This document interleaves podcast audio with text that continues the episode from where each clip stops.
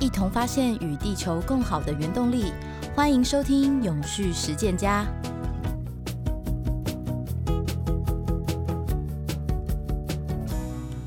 Hello，各位听众朋友，大家好，我是主持人佳云。大家好，我是 Jason。最近我们听到很多气候变迁的问题，大家就开始在种树啊、净滩啊、净海。然后，Jason，我跟你讲，我最近有去看一些资料，我发现原来一棵树它是可以，就是消抵我们在开车十万公里的碳排放量。你知道十万公里多长吗？对，我觉得这个种树真的是一件非常好的事情。那在这个 ESG 这个大旗下面，我觉得它的吸碳能力更是惊人。那我们今天就会请到一个树的专家 来帮我们讲一讲，这个他为什么要种树这么种这么多。那我们今天就是邀请到的这位来宾，他是呃现任台湾房屋集团的总裁，以及亚洲健康智慧园园区的董事长彭培业总裁。好的，那个佳云还有这个我们研发长啊，那今天非常高兴啊。能够参与这样一个宣扬植树的好处，那么所有的乐听大众呢，我相信每一个人都可以很简单的去种一棵树，这整个地球呢就能够减少它的暖化，让我们的这个碳排放量呢可以减少。为什么我会谈到这个植树的好处呢？因为植树是可以立即做，而且每个人都可以做，它是一个很简单的事情。那么刚才我们前面聊到，就是说。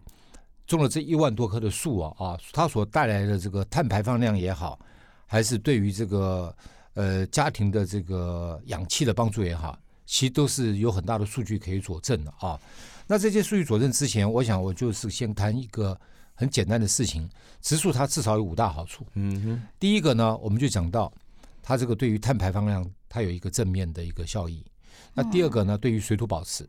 我们假设想想看，假如说我们今天走出去，我们都看不到任何一棵树的时候，这个城市是非常枯燥的，而且它马上产生热岛效应。热岛效应啊，所以水土保持。第三个呢，是可以做景观。那刚刚提到，其实我就在这个两位这个主持人在谈话的时候，我就稍微回忆了一下，我为什么喜欢植树呢？为什么对树那么有兴趣呢？不瞒讲，因为我做房地产。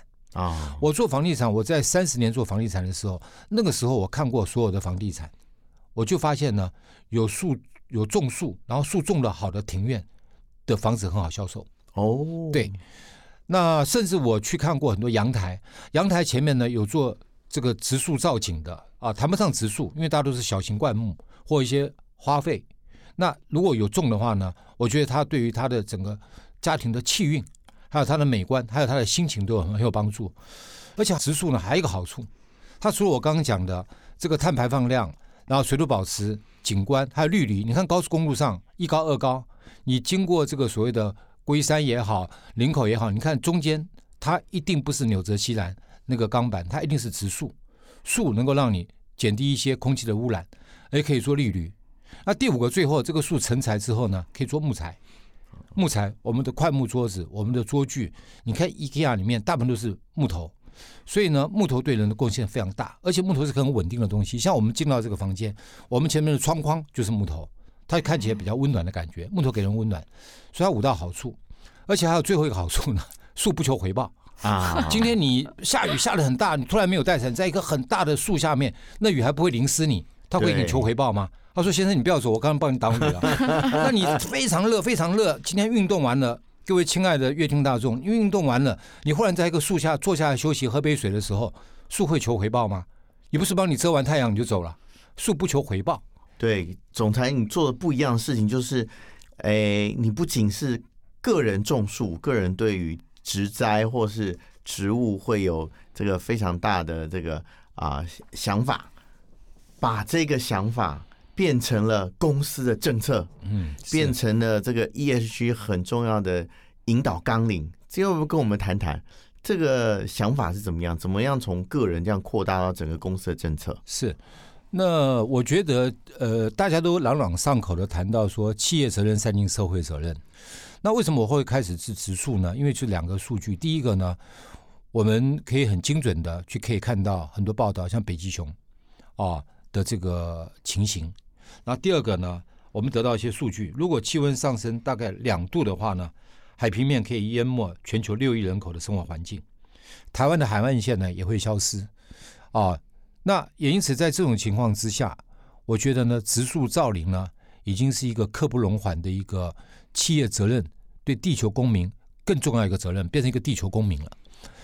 那么这个植树呢，后来我就发现到呢，一个公司治理呢，它分为四个部分。我们讲 ESG，那第一个呢，当然就是你公司治理、你的管理、你的范围啊。那当然这个是定得很细。那我们从公司治理，然后发展到呢，这个所谓的社会参与啊，都四个字四个字的。那第三个阶段呢，就是环境保护了，因为环境保护比社会参与的境界还要高。嗯哼，它一个企业能够去参与环境保护，它是一个比较高的境界了。你看全球这些一百多个国家，吃不饱的他不会跟你谈环境嘛？那个像非洲啊，它比较贫困的地方，对不对？嗯。然后这个这个人均的这个所谓的所得比较高的这些国家，他会跟你谈环境了嘛？所以一个企业，我认为第一个，你先把公司治理好。你公司治理有余力了之后呢，你去社会参与，去捐赠啊，去帮助啊，办路跑、办活动啊。但你在更高的层次，就是环境保护了。所以我们大概是有这几个脉络可循。ESG 这个概念大概是最近一两年出来的。这一两年出来，如果我再去做这个事情，其实坦白也慢了啊。当然，任何事情没有慢啊，能做就好。其实我大概在二零，大概差不多一四年，大概在八年前的时候，我就去思考说，要帮公司呢做一些植树造林的动作。那其实有很多朋友跟我讲，植树造林要一百年的时间呢、啊，说这个、这个、这个要因为树种了很久嘛，我们也享受不到。但是其实帮后代种，帮台湾种，我觉得企业要做到这个程度。对，我们现在看到是，你这样很有智慧，你应该了解我的意思。已经不是帮自己在种了，是是是，也不是帮现在的这个企业在种，是帮未来的台湾在种。种对，可是我看到的资料是 一万棵树，老实讲，那个需要钱的哈，呃、这企业的成本、面积、土地，啊对啊，你怎么样这个让这些成本合理化？那我们讲企业经营，一定讲。怎么样的成本合理化嘛？好，那要不要请总裁跟我们讲一下？这个种这个树是这样的啊，它其实是当初呢，这个一个原始的地主，他们就有一块很大的这个山坡地啊，在做这个植树造林，做水土保持。那这个地主呢，他年龄大了，他种不下去了，要给他儿子种，他儿子呢，没有兴趣接班，没有兴趣接班呢，甚至想把这个树呢还没有成材的情况之下呢，就处理掉。那后来我们得知这个讯息之后，我们觉得呢，这个是应该保存下来，因为树如果你没有也种大的话，处理下来是很可惜的事情。所以后来我就跟公司讨论呐，我就说我们其实呢可以把这个这个这个这个树呢把它保留下来，让它继续呢去种植。哦，那其实种植的过程当中，它是不用花什么成本的，因为其实应该是这样讲，种树啊，你只要到一个程度之后啊，嗯，老天是给它水，给它阳光的，嗯，因为台湾的这个气候水分还是有的，它就顺天而长。它其实种树其实也不是那么困难呐，哦，它就顺天而长，你就在那个上面，唯一要注意的就是火，树林就是怕火，啊，怕火灾而已啊，其他都不用怕。顺天而长，而且种树还有个好处，你也不用缴房屋税、地价税。然后还有呢，政府再怎么打，两件事不会打：运动不会打，种树不会打啊。他不会说你运动不对，他也不会说你种树不对。其他你买房地产都认为你不太对，对啊，这两件事情不会有问题的。所以我又觉得，哎，这个也蛮符合政府的调性啊。而且台湾因为事实上呢，这个气候变迁也非常快。所以一方面符合政府政策，二方面符合呢企业的形象，那三方面呢，你树只要种好之后，成本是不会太高的。是我们所以鼓励倡议这个事情是。哦，所以当初就是这个因缘下面，啊、呃、是这个然后开始这个接触了这一块，对，对对，然后把它化为这个台湾房屋的政策啊，对，那 ESG 推动上，非 ESG 推动的一个起点。嗯、那我们现在已经发展到有四大林场。啊，这是了不起的事情，对，这个我都自己觉得了不起了啊！为什么呢？因为你一个做房地产的啊，照理讲你应该是到处去弄地盖房子，对啊，这是我们心里的问题啊，获利了结嘛，获利了结嘛，嗯，那你怎么会放个八十年、一百年以后的事情？对，甚至在我的一个这个这个当 CEO 的一个情形之下，是我都不可能说把这个树卖掉哦。那呃，我们有四大林场，第一个林场呢是在新北市，新北市的这个瑞芳。那就是植树造林。那第二个部分呢，在桃园啊，桃园我们有农场兼林场农场兼林场。因为后来我对于这个有机的食安也很有兴趣，因为台湾我认为未来面临两大问题，第一个就是呃少子化高龄化，这大家都知道嘛，哦，在全球应该排名第三的，扣除日本不算，它是高龄化的速度啊来得非常快啊。那第二个呢，就是食安的问题，食安问题，把这两个问题解决的话，对台湾真是一个幸福之岛。食安呢、啊，吃的食物的安全啊，这两个问题，因为每个人都会接触到的，每一个人的家庭都有父母亲都在老化啊，包括我们自己。那每一个人的家庭每天都要吃各种不同的食物，那你食物好的话，你减少医疗健保的支付费用嘛？我觉得这是蛮好的事情，可以把前因因果前因的问题解决，而不就是负担后面调整健保费的问题啊。那所以这两个部分呢，其实我们集团呢。都在致力于这方面努力，所以刚刚第一个林场在在新北，第二个林场在桃园，第三个林场在新竹，第四个林场呢在苗栗大湖。就我刚刚讲了，我们植树造林，那这些植树造林也好，这些做呃友善的这个食物园区也好，坦白讲，它都是一个跟社会获得心灵喜喜悦的一个感觉，那也其实也是一种回报，也是一种收获。哎，对品牌价值，对员工的稳定度，那事实上我一直谈到就是说。所有的企业从过去劳力密集到资金密集，到最后健康密集。我早上还跟我的同事在开会，我说我跟幕僚开会，我说想想看，公司三几年来，我们很多资深员工呢年龄都大了，啊，体力也有问题了。是，所以这方面我觉得跟我现在要做的事情都有正面的帮助。对，我们讲到这个种树，当然是您个人的志愿了，哈。是，嗯，这个可是对于啊、呃、台湾房屋员工呢，大家的认同度高吗？嗯，怎么样跟？这个老实讲，我们在做 ES 执行 ESG，嗯，呃，这个政策略或政策的时候，嗯，其实跟这个基层或是跟这个员工沟通是一件非常重要的事情。嗯，不知道这个台湾房屋的员工是不是对您的这个看法也这个啊、呃、有志一同？好，那我想必须谢谢主持人刚问到这个问题啊啊，那么呃，首先我要讲 ESG，它是一个相当。正当化、组织化、全球化要走的事情，才能够为我们下一代创造幸福的福祉，还给一个原来好的地球。因为地球被我们过度使用嘛，对，过度使用的东西一定会老化嘛。那这个部分我们在内部呢，就是我们会经常性的宣导啊，宣导到同仁呢都觉得这是一个光荣感。因为我跟同仁讲说，你一个人你不可能去种树，那我企业呢帮你种树了。就像一个人，其实每个人心里面都想做善事，事情。每个其实我认为路上每个人都想做一件好事。一个老太太过马路走不过去，难道不想帮她扶着过马路吗？老太太对不对？帮她挡一下车子嘛？你是不是觉得一个很快乐的事情？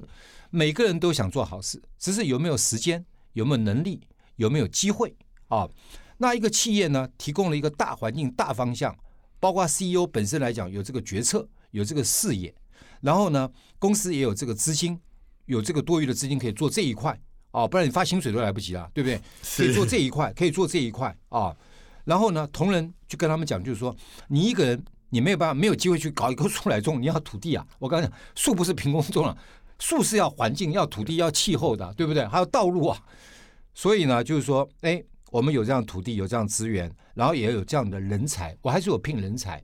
像比如说，我在这个桃园的这个，呃，我开发了二十个温室。种这个蔬菜，二十个温室蔬菜啊，每一年产生十万斤的蔬菜，十万斤的蔬菜，有机蔬菜。那我种这个有机蔬菜，至少就友善农业、友善土地、友善环境、友善同仁了嘛。我好几个友善，我给同仁来分享。同仁当然觉得这个就有正当性了。我们的蔬菜我没有拿去卖啊，不然我可以到市场去卖啊。市场缺货的时候，把蔬菜拿出来。哦，我还要养鸡啊。哇，鸡蛋呐！啊，这个很时，这话现在很值钱，这话题很时尚啊，很时尚啊。现在又缺鸡蛋，对，我有养鸡，我不是有先见之明，因为我认为呢，就是食物的问题。那我因为我开了二十个温室，开了二十个温室呢，都种当季的蔬菜。你讲得出蔬菜的名字，你讲出的蔬菜，我大概都认识。做房地产做到这个不容易啊！哇，是茼蒿还是空心菜还是油菜还是这个这个莴笋，我大概都讲得出来了啊。那生长期。为什么？因为我觉得人的学习是无限的了，无限的啊。然后呢，我种了蔬菜，那你收割完毕之后，是不是会有一些残余的菜叶？我就忽然想到，我可以养一群鸡，让这个鸡呢，把干净的剩余的菜叶呢给吃下来，就变成一个良善的循环。那我们一般人买得到你们种的鸡，呃，不养的鸡种的菜吗。你讲话很幽默，鸡用养，树用种了啊，好，这鸡没办法种下去。嗯、那个没有，我们大部分都是我大概百分之八十呢给了同仁，我很多门市，哦、那我有车辆嘛，收购完之后，然后洗涤干净，然后还有经过包装，而且包装的方式跟全联社一样，七十五克，呃，这个一包装就摆进去了。哦啊，两百五十克这样子一包一包就进去了，然后一样干干净净的，然后上面还打上品牌，然后但是非卖品就给同事。那同事如果吃不完的话，他可以给来电客哦，来电客那就推广友善的概念了。比如说，所以来电客就是他经过这边正好看从台北下来看房子，台北下来看房子的时候，看看完之后也不要让他空手走嘛。哎，我们公司有这种预算，你可以回去参考一下，是不是就形成一个良善的循环？这企业一定要做嘛，不是那么啊，对，不是那么冷冰冰的看房子嘛。不是冷冰看完房子，每天跟你谈三十五平多少钱，压力太大了嘛？人不是光活在这个一平多少钱里面，他应该是生活嘛。其实我们走向一个生活的一个产业。嗯、那就是刚刚讲，看起来就是就总裁落实 ESG。ESG 这件事情让整个内部的同仁都很有光荣感。那除了种树以外，然后刚刚提到了那种友善农场啊，友友善农业，是不是还有另外的一些做法，在可能在更多的社区参与啊，或者是公司治理上面，跟我们 ESG 有一些呼应？好，那比如说我们除了植树造林、友善食安啊之外呢，我们更积极的去。呃，探索台湾在未来十年、二十年需要什么？台湾在十年、二十年之后，什么产业的形态应该改变？那其实房仲业呢，它已经是一个非常成熟的行业了，就是介绍买卖双方，它是个讯息产业。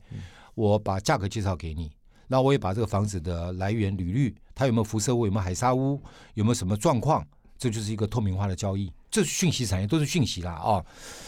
那么好，那这个房仲业已经成那么成熟了啊。哦大家所有的业者都大同小异了，就是一个讯息产业嘛，而且价格也都透明化了嘛，哦，那好，那十年二十年需要什么呢？台湾，那我觉得就是高龄化，刚讲高龄化了哦，实际上已经在做了。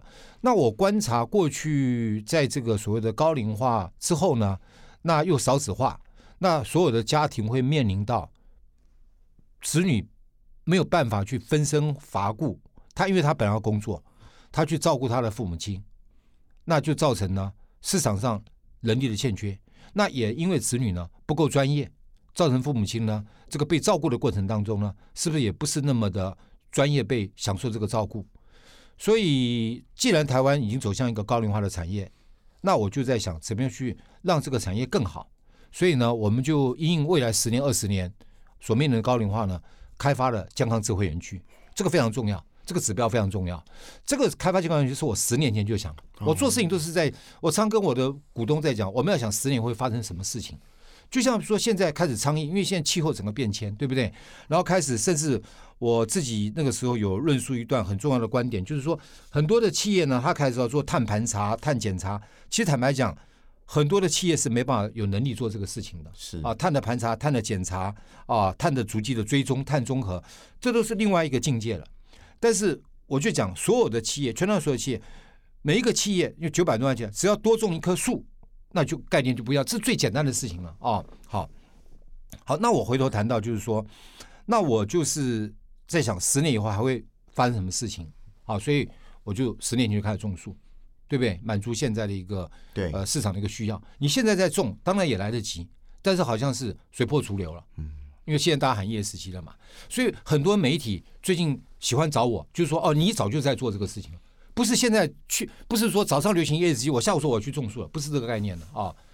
好，那另外刚才这个问到就是说，那我们除了这个还做错，就是这个呃开发这个所谓的乐龄产业是。那过去的乐龄产业其实不瞒讲啊啊，之前我大概在三十岁的时候，我进入这个防重业，嗯哼，啊，我就去看过安养中心。是，啊，我爸妈身体非常好，三十年前也非常，我也不是为他们看的，我三十岁为我自己在看，很妙。那时候我经过，我还讲地点出来，经过新北市新店区碧潭的桥头，啊，呃，桥头啊，一边一个桥头，一边是建案，另外一在桥头的下方，它就有个安养中心。那我那时候经过那边去看，看的时候我吓一跳，我看那个老人在里面怎么生活，非常沉闷。我就埋下一个种子。后来我大概在四五十岁的时候，我去日本啊，去什么地方去考察一些不动产的时候，我也去那些国家看一些先进的那种乐龄宅。后来我就决定回来台湾呢，大概是应该朝这个方面开发。那我们现在也做得非常好。就回到刚才谈到的一个问题，那我也把 ESG 带入了这个所谓乐龄宅的概念啊，从它的环境啊，从他的社群关系，从他的管理的层面啊，应该未来我想可以指日可待。我很有自信的讲，应该是可以跟世界接轨。哎，我个人的好奇，可以跟世界接轨，是我个人的好奇，想问一下总裁，嗯，一个问题，就是说乐林宅，嗯，跟我们一般住宅，嗯。到底有什么地方不一样？很好啊。我们如果从这个一个外行人进去看的话，我会怎么样发现这个是乐林宅，那个不是乐林宅？是不是可以请总裁帮我们讲一下？好好，师姐问的非常好。我刚刚讲了，我们这个健康地产呢是可以跟世界接轨，所以今天您采访的就是跟世界接轨的一个 CEO 啊。那他这个所谓的健康地产，因为台湾的房地产呢，我认为应该是走入第五代了。第一代呢，就四楼的公寓，早期父母去买过我们的四楼的公寓，四楼公寓。然后第二代呢，叫做七楼的华夏，在临沂街啊，在巷子里面非常多。第三代呢，叫十二楼的高级住宅，高级住宅。以前还没有豪宅这个名称，豪宅这个名词呢，是在二零零五年地保推出来的时候，呃，地保是两千零五年，所以那时候叫豪宅。但是叫豪宅大家有点陌生，说只有豪气啊、豪爽啊、豪迈啊、豪哥啊。对不对？豪放啊！只有这个豪，怎么会有一个豪宅呢？豪宅哦，所以名称是被创造出来的。所以为什么我讲说养生村啊、养老院这个名称在十年以后就会结束？因为他已经喊了二十年了，因为喊了二十年，再走十年会结束的。因为名称一直在创新哦。现在喊高级住宅的少了嘛，就叫豪宅嘛，动辄叫豪宅嘛。它不是豪宅也叫豪宅了嘛，因为它应时代的这个潮流嘛啊、哦。那所以这个第五代呢是什么？健康宅。我刚刚讲了第四代、第五代健康宅，健康宅呢，它有跟一般住宅什么不同呢？第一个，它首先呢，它就要结合呢一般住宅传统的标准，就是一般住宅它有的。第二个呢，它要结合呢多元功能，多元功能就是它里面要有护理，要有医学，要有餐饮，啊，要有温泉，它把这些整个包套进去，让它变成一个乐活中心、乐龄中心。哦，那以前传统的这个护理之家或者安养中心，就是说你老了就把你放进去了。对，那其实人老了，最后因为现在是一个长寿的时代，人如果从七十到一百还有三十年，这三十年也是很长耶，这三十年很长耶，这三十年是非常长的时间内。我们在想嘛，我们人生有三旧嘛：就学买学区，就业买工作环境，就养就养也三十年了。你要的东西是不太一样了啊，你不会天天逛百货公司了，你附近能不能做绿生活、绿体验、绿旅行？人到退休以后是跟绿色的环境是有关系的，所以从它的这个环境的选择，到它功能的建制，对不对？到它多元化的服务啊，那坦白讲，这个就是朝向这个乐龄宅的一个内容去走，大概这样子。哦，跟一般住宅不太一样。他们软体考虑进去了吗？啊，对，软体就是多功能的服务嘛，哦，包括我刚刚讲的医学啊、护理啊、啊照顾啊、紧急救助啊。生命真相啊，这个当然讲的都非常细了啊。日本至少领先台湾二十年，那我们那我是十年前想做这个事情，那已经把它实现。那如果这个岳厅长有兴趣的话，因为时间有限，可以到亚洲健康智慧园区去了解更多。它一定是未来跟国际接轨的领头羊，我们会非常有自信。对，哇，那这个我们谈的都是新观念，是是是是是是，一也做，特别是 S，我觉得这一块其实台湾这个企业在 ESG 上面 S 其实。琢磨是比较轻的哈，嗯、想不到这个台湾房屋做这么多准备，嗯、十年前就开始做这些布局，我觉得非常不容易。这样子，那我们接着就是再请教一下总裁，就是刚刚提到了这么多，从种树啊到。发展那个亚洲智慧健康园区，嗯、哼看起来应该是投资了很多成本啦，哈。那未来还有没有更多的计划？然后愿不愿意再花费这样的我们说的绿色成本啊、社会成本去做这些事情？嗯，很好。那就紧接着再继续深入谈下去嘛。所以 ES 其实它是个很迷人的地方。当你做下去，你没办法回头，你会一直在这个里面去研究。它这样一个同心圆理理论，散发涟漪效应就出去了。从当初种了第一棵树一直研发，那好。像我们最近呢，又开始在做下一步。我们成立了一个，我们大概有一个一千六百平的空间，我们成立一个书屋啊，也是一个很漂亮的环境，也有植树造林。然后呢，这个书屋呢，联谊书屋呢，所有的民众呢去，他只要放一本书，就可以在我们书屋里面呢获得一份咖啡跟一份点心。他走的时候还可以带一本书走，我让书本去旅行，哦、走还可以带本书走去旅行。嗯，那目前倡议起来之后，很多媒体都主动报道，那有有上千人次呢来做过一些体验。哦，环境非常漂亮。在哪里啊？联谊书屋在新竹的这个宝山水库旁边。那我们是从去年开始呢执行这个专案，因为我们希望呃书本去旅行，它也是可以少砍树，让树的价值更高啊。然后他也可以获得咖啡，因为家里面很多书，你可能不见得看到嘛。对，现在是看手机嘛。你早期买的书，我常常讲，电影第一代被威胁到就是黑白电视影响了电影，第二代彩色电视，第三代手机，对不对？那在这个整个时代变迁当中，最后还是回归到哪里？生活环境的怡然自得。所以我们把这个创造出来。所以刚刚就主持人问到说，我们还继续在做做什么？我说 ESG 是很迷人的，所以它的 Plus 就是一直往前走，一直往前做，大概这样子。哇，好棒哦！这句话 ESG 是很迷人的。呃、对，这句话真好。我们很少是听到人家说 ESG 是很迷人，大家都说 ESG 是很烧钱的，是一种压力，对，是一种压力。这个总裁把它变成一种生活，我觉得这个。你看，我们刚刚的谈话都是在谈自然、大自然，当然，当然这个风光田野，就像虽然我们只是在一个录音室谈，对不对？但是这个画面可以出来，外面好多树，好多风在吹，嗯、对不对？嗯、然后看书。湖景，这个整个画面出来了嘛？我觉得总裁是一个很有情境的人，把一些透过声音，然后透过这样的说法，把我们带入到一个很自然的生活当中。那我觉得最后再请教一下总裁，因为回到刚刚我们一直在聊这些话题，也说呃，台湾房屋是在做这个产业的过程中，其实是一个讯息产业嘛？是。那它其实也是一个很重要的服务性产业的代表。那因为 ESG 它不只是针对呃，可能我们制造业面临的问题，是我们每一个人，然后我觉得每一个产业都会面临到我们现在要落实 ESG 的这个大大方向。那是不是可以请总裁给我们在服务业这边的业者有一些建议？他们到底该怎么做？现在看起来好像大家的碳排放制造量没有很高，但其实它也都是一个威胁跟挑战。是，嗯，呃，我就先以台湾房为例啊啊。就是说，来思索发展我们的经验来看，我们 ESG 的目标啊，一就是关注环境永续嘛，对，然后 S 就是锁定社会的需要，社会需要，其实社会需要什么？社会大众现在需要需要好的空气品质嘛，啊，不然你看这个我们国健署也好，他都统计我们现在这个肺部的罹患的这个这个这个亚肺腺癌疫病的治疗，其实坦白讲，这个数字一直往上走嘛。造成很多家庭的痛苦，个人的理想没办法实现啊，社会需要。那其就是所谓的优化企业的治理嘛啊。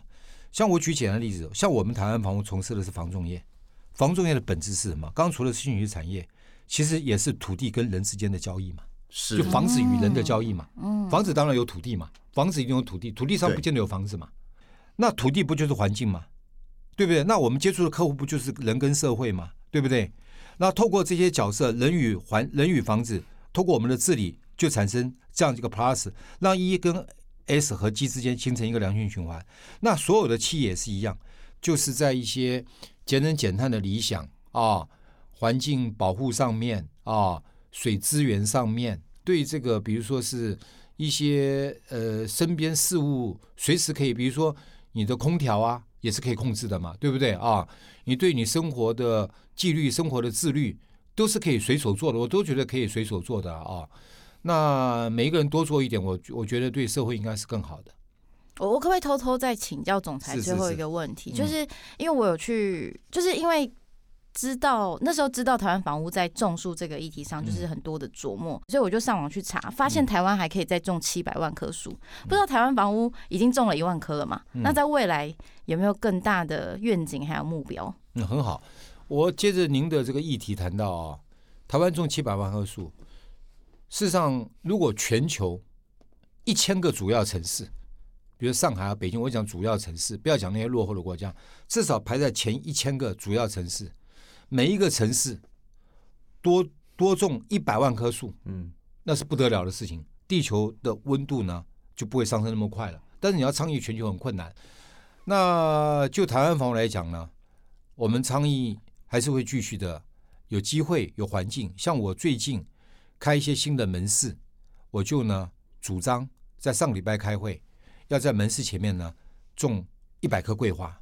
哦，我在我的门市哦，就门市服务哦。那当然你在市区不可能嘛，对呀、啊。光复南路楼下怎么种？嗯，哦，树都是安全岛的。但是我在找我的地点，比如说现在有很多新兴从化区，之前很多新的从化区，青浦也好，林口也好，是不是有从化区？是从化区，我就可以找大一点的门面，然后我门面呢往后退缩，往后退缩，然后我前面是不是可以挪出空地？